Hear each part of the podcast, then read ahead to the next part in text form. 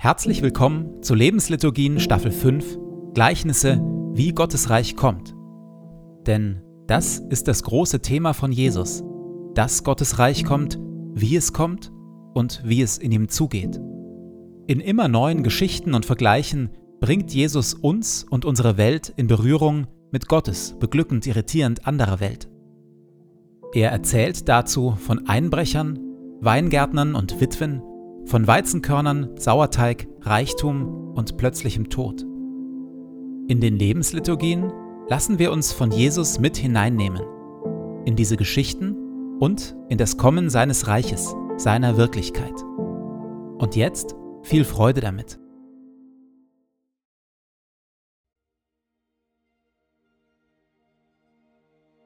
Zu Beginn lasse ich es ruhig werden in mir.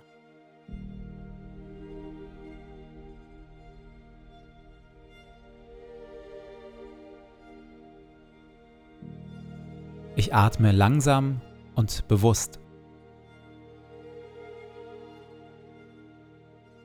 Du Herr bist hier, jetzt, in diesem Moment und in meinem Herzen.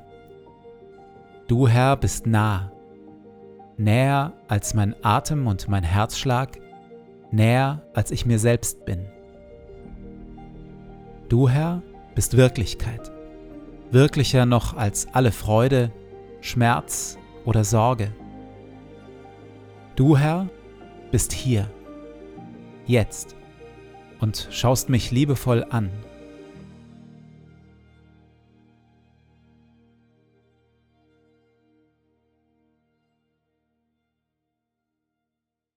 Wir hören Worte, wie Jesus Gottes Reich beschreibt, Gottes Reich und wie wir in ihm leben können. Glücklich zu preisen sind die Sanftmütigen und die Friedensstifter, denn sie werden die Erde besitzen und Kinder Gottes genannt werden. Verzichtet also darauf, Böses mit Bösem zu vergelten. Haltet lieber die andere Wange hin. Betet, dass Gottes gutes Reich kommt und sein Wille geschieht. Trachtet immer und überall zuerst nach seinem Reich und seiner Gerechtigkeit dann wird Gott euch alles Übrige dazugeben. Sorgt euch um nichts. Sammelt euch keine Reichtümer hier auf der Erde. Fragt euch nicht ständig, was wollen wir essen, anziehen oder kaufen. Sammelt euch lieber Schätze im Himmel und teilt, was ihr habt, mit den Armen. Wenn ihr betet, tut es mit einfachen, ehrlichen Worten. Und wenn ihr anderen Gutes tut, dann tut es mit Demut und mit Liebe verurteilt und richtet niemanden. Denn selig sind die Barmherzigen und die, die arm sind vor Gott. Jesus schließt sein Gleichnis vom unbarmherzigen Knecht überraschend unbarmherzig.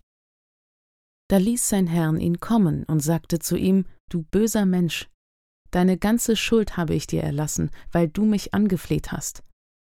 Hättest du da mit jenem anderen Diener nicht auch Erbarmen haben müssen, so wie ich mit dir Erbarmen hatte?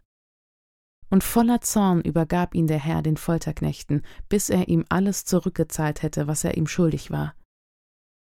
So wird auch mein Vater im Himmel jeden von euch behandeln, der seinem Bruder nicht von Herzen vergibt.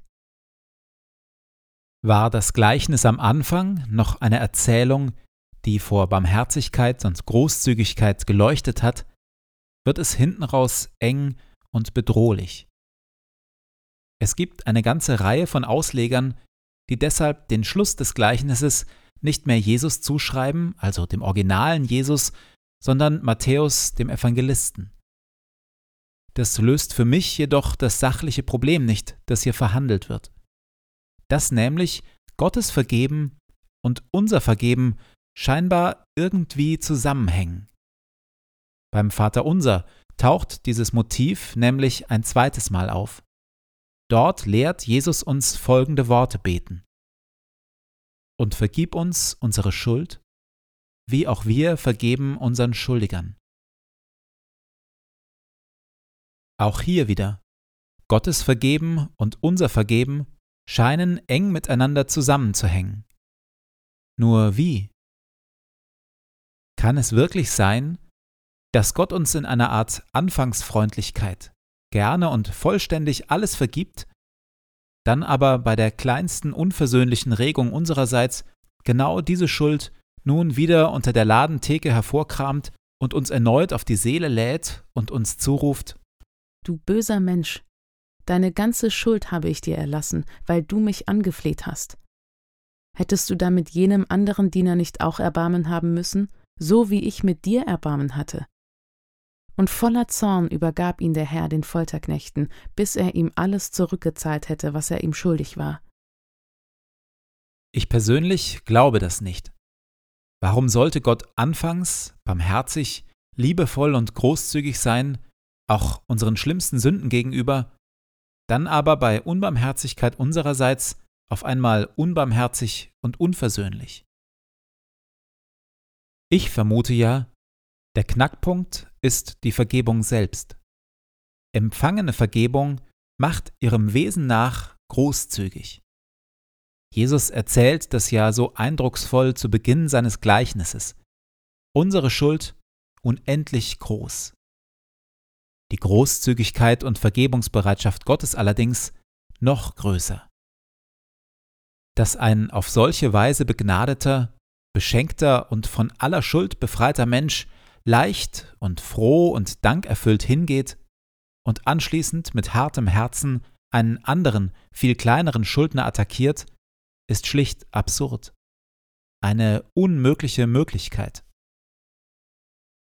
Wenn wir uns in unserem Leben schwer damit tun, anderen Menschen zu vergeben oder vergeben zu wollen, dann scheint mir die Ursache dafür zu sein, dass wir selbst noch zu wenig erlösende und befreiende Vergebung von Gott erbeten und empfangen haben.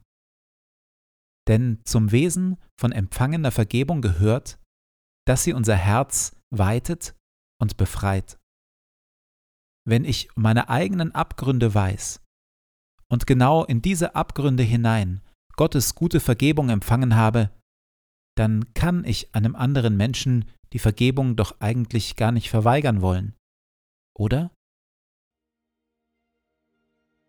In der Stille komme ich mit Gott genau darüber ins Gespräch.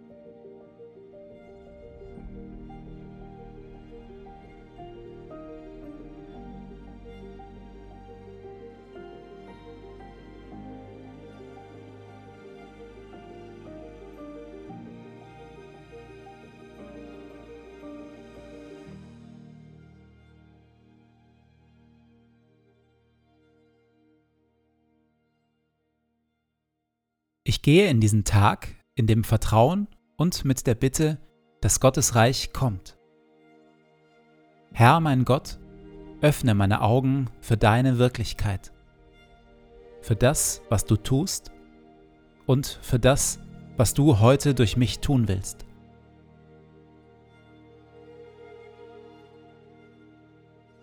Lass dein Reich kommen und deinen guten Willen geschehen, wie im Himmel so in unseren Parlamenten und den Konzernzentralen unserer Wirtschaft, genauso wie in unseren Schulen, Gefängnissen, Altersheimen und Kirchen.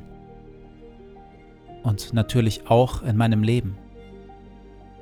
Sende zu all dem deinen Heiligen Geist, denn dein ist das Reich und die Kraft und die Herrlichkeit in Ewigkeit. Amen.